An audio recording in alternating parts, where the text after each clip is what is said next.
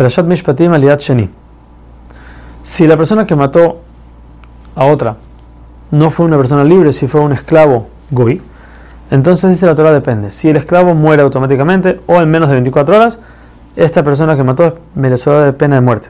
Pero si el esclavo aguantó 24 horas vivo, entonces no tiene que morir. Esto solamente aplica cuando es su esclavo.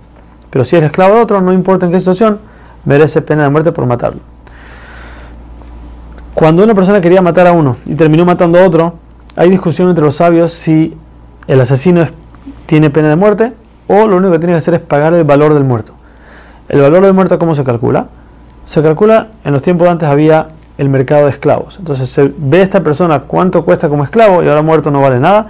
Ese es su valor monetario de la persona y así se le paga. Lo mismo es con los daños. Cuando una persona daña a otra, le quita un brazo, le rompe un, pie, también se calcula cuánto costaba la persona completa con el brazo y ahora sin el brazo o sin el pie cuesta mucho menos, no puede, hacer, no puede hacer la misma cantidad de trabajo que puede hacer antes. Esa diferencia es lo que tiene que pagar.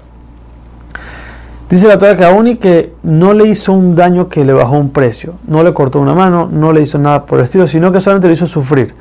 O sea, que le hizo algún daño que en sí la persona está completa, puede seguir trabajando normal, pero sufrió por el golpe, ahí entonces se le paga solamente el cálculo del sufrimiento.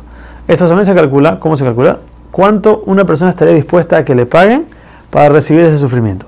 Puede ser mucho, puede ser poco. Eso es lo que tiene que recibir, eso es lo que tiene que pagar.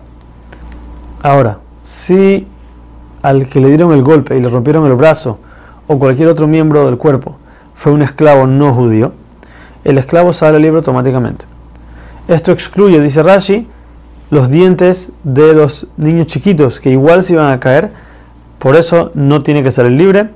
Y a los esclavos judíos no aplica esta ley. El esclavo judío solamente sale a los 6 años o en el Yovel.